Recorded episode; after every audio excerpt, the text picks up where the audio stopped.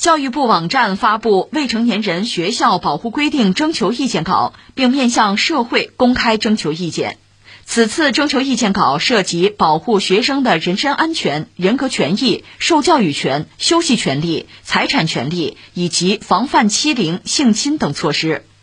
征求意见稿显示，义务教育学校不得占用国家法定节假日、休息日及寒暑假组织学生集体补课，不得以集体补课等形式侵占学生休息时间。学校不得公开学生个人的考试成绩、名次，不得对外宣传学生升学情况。义务教育学校不得以长期停课、劝退等方式剥夺学生受教育权，不得开除或者变相开除学生。对转入专门学校的学生，应当保留学籍；对转回的学生，不得拒绝接收。学校不得要求学生在规定的上课时间前提前到校参加统一的课程教学活动。不得限制学生课间出教室活动等。这个话题啊，应该说非常重要了，就是未成年人学校保护规定，这是个征求意见稿。就我个人来说，我对这事儿很关注，我也期待整个社会呢对这个事情有广泛的关注。人家是征求意见稿嘛，征求意见嘛，特别建议大家提意见。哪些人该提意见呢？一个呢，就是说未成年人嘛。监护人、父母啊，应该认真的看看这个征求意见稿。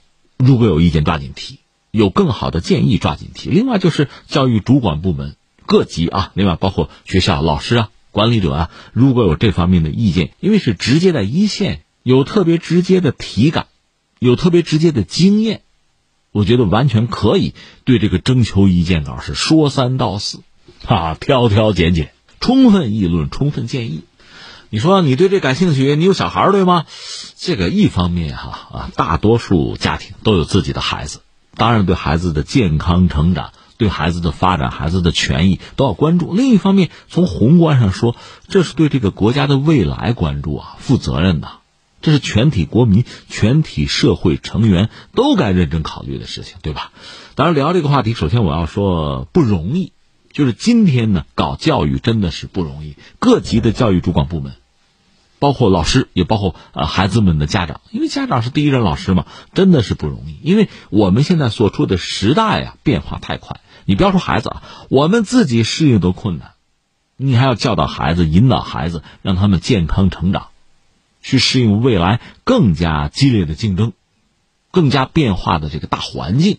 这当然是一个不容易做到的事情。而且现在今天这个时代，自由吗？应该说，不同的人、不同的家庭，在教育领域有不同的理解、不同的理念，很容易搞到什么呀？众口难调，各执一词。我看过报道嘛，有的这个父母学历比较高，老惦着就是指点老师怎么教孩子，那你那老师怎么做，对吧？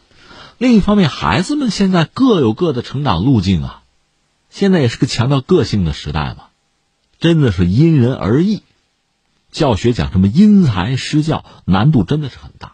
另外就是学校之间，就教育机构之间的这个博弈啊、竞争啊，也异常的激烈。我接触过一些教育的管理者，就校长这个层面的人啊，就发现这是个江湖啊。这里面呃，彼此之间既有的是朋友，也有的是非常激烈的竞争的对手。在这个错综复杂的大格局里边，带领一个学校，就像一个船长带一条船，怎么样乘风破浪，怎么样逆水行舟。这其实是一道真正的难题呀！更不要说我们讲了，那家家孩子都金贵啊，你对每一个家庭要负责任。另外，对这个国家的未来，对这个民族的未来，你要负责任呐。所以你看，这些事儿摞在一起不容易。这是首先一个感慨哈，我们应该对教育工作者、对老师真的是多理解、多尊重吧。但是客套话是客套话，这事儿还是这个事儿哈。未成年人学校保护规定。我理解这里边有几件事情，确实，反正我比较关注。一个是什么呢？真的还是涉及到法律，因为，呃，现在确实媒体比较发达吧，信息、消息啊、新闻啊，这个传播也比较快。那么涉及到未成年人的犯罪问题，确实让人揪心，也引起整个社会的关注。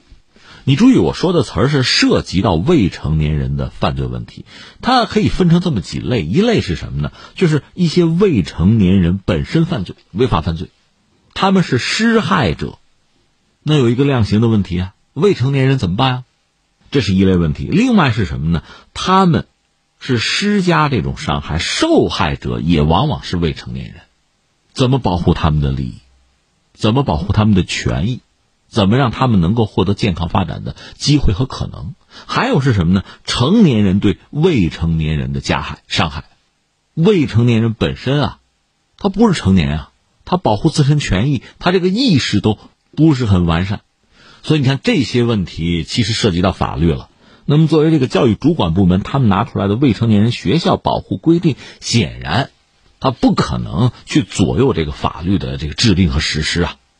但是他们相关。怎么样保护好未成年人？呃，从法律这个层面吧，怎么样做好这个？就实际上是跨领域、跨部门的协调和沟通，这个挺重要。我觉得这是一类问题。那还有一类问题涉及到这个未成年人，就当然孩子们、学生们，涉及到他们的这个利益，既包括经济上的利益，主要就是监护人、父母的了。你比如乱收费的问题，还有什么呢？就涉及到这个老师教育学生的时候，像体罚的问题啊，其他一些伤害的问题啊。包括他们呃自己节假日休闲的权利啊，休息的权利这些问题，怎么样能够保护好？这是一类哈，还有一类是什么呢？我觉得就比较技术性了。我印象比较深的一个是手机，不让带手机进校啊；还有一个是什么呢？就是学生的考试成绩和排名啊不许公布。这类的问题，我就觉得其实值得商榷啊。我个人什么态度呢？我觉得不妨抓大放小，因为教育部啊，教育主管部门吧，你面对的是整个中国，因为中国又很大，不同的区域啊，这个教育资源分配其实是非常不均衡的。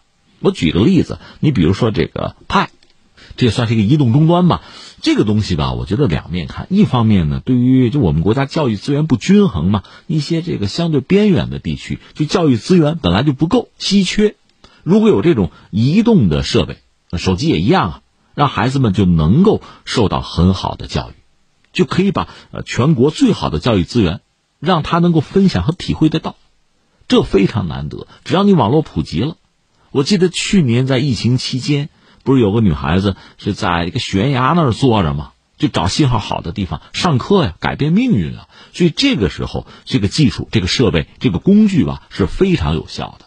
但另一方面，在很多城市，也不要说一二线城市啊，就是普通的省会城市，像我们石家庄这样的城市，算三线、四线城市吧。其实它的教育资源相对它是过剩的。那这个时候你在使用派这样的工具，好还是不好？使用到什么范围啊？什么程度？其实大可商榷。因为老师啊，因材施教，它是一种特殊的工作。孩子们学习本身，它是需要一个过程的，它是有时间、有周期。有规律，如果最终呢，课堂教学就演化成一个什么呢？一个派啊 PPT，它是不是非常有利于孩子们的学习？我们打一个问号。另外，你比如作业，不管是在学校做的还是家庭作业哈，其实它有它的价值。一个好老师，一个有经验的优秀的老师，通过作业，通过孩子们完成作业的状况，就能够判断孩子们学习的程度、缺失。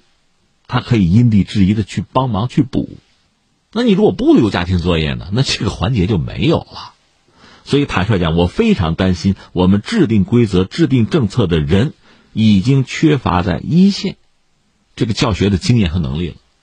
客观上也是如此，你是在办公室制定政策，而老师是拿着你的政策在课堂上和学生们在一线进行接触，这里边恐怕是有落差的，是有距离的。你再比如手机哈，呃，我个人了解，我知道的各个学校里哈，就在教育部关于手机的这个规定之前，嗯，大概所有的学校都有自己的规则，这规则也差不了太多，就是平常呃，如果学生把手机带到学校里来，由老师来保管，云云啊，就这样子啊，如果违规使用还要没收等等啊，是有一套规则的。那么学校的这个规则如果和教育部的规则发生冲突的话，你还得听教育部的。所以，在我看来，不如抓大放小，由学校自行设计适合于自己的规则，然后去实施、去运行，可能效果会更好。再说，你不让带手机，往往要和什么配套呢？就是学校里要有足够的有线电话，就孩子如果需要和家长联系的话，没有手机也能轻易的做到。那你没有这样的基础设施的话，只是在手机方面做规定、做要求，那恐怕就偏头疼了。还有什么呢？就是刚才我们谈到的考试的成绩和排名，是不是一定不许公开？不公开的原因是什么？公开的问题在哪里？你看，第一个，孩子们最终面对中考、高考，面对一个竞争、录取、胜出和淘汰的问题，你这个问题不解决，那他在学校里，这考试成绩不公开啊，什么排名不公开，有多大的意义？再就是学生嘛，在学校里学习是主业，你说这是他的职责也好，说他的工作也好啊。他总要有自己的成绩，他也应该也有权利知道自己在班里甚至在学校里基本的状况啊、位置啊，他对自己可以有一个评估。家长亦然，作为监护人，恐怕也有了解这个状况的必要和权利。那么不公布是怕什么呢？怕孩子的自尊心受伤害，怕孩子的学习热情受到打击。但问题在于，孩子只要生下来，在这个社会上，这个竞争是不可避免的。胜出和被淘汰，是他一辈子可能要多次要反复经历的人生的境遇。有时候我们说要对孩子进行挫折教育，这时候你就忘了。所以你看，我想说的是什么呀？其实公布公布孩子的分数啊排名，这个并不重要，重要的是教给孩子怎么正确的认识这个分数和排名。同理，这个世界上并不是一切都是美好的。我们不能告诉孩子这个世界就是美好的，那是骗他，那是说瞎话。我们要告诉孩子，这个世界上美好是存在的，而那些不美好甚至丑恶的东西，我们该怎么看待，怎么应对？我记得前段时间还有人呼吁说，这个男孩子刚阳之气不够，这种刚阳之气、阳刚之气怎么来？他总不是在课本里看两句心灵鸡汤就能解决的问题吧？还是要通过现实生活的锤炼。踢一场球，怎么看待自己的失败？怎么面对竞争对手？怎么和不良风气做斗争？怎么勇敢的表达自己的想法？还是要有这些事情啊！所以最后我想说，我们不是反对，就是我们到底想要什么样的孩子？我们希望这个孩子自己啊，包括呃他的家庭，甚至对这个国家要起什么样的作用啊？当我们确定这一系列的做法的时候，想一想我们的目标。想一想规则和目标之间的距离，这可能有助于我们做出比较科学的判断。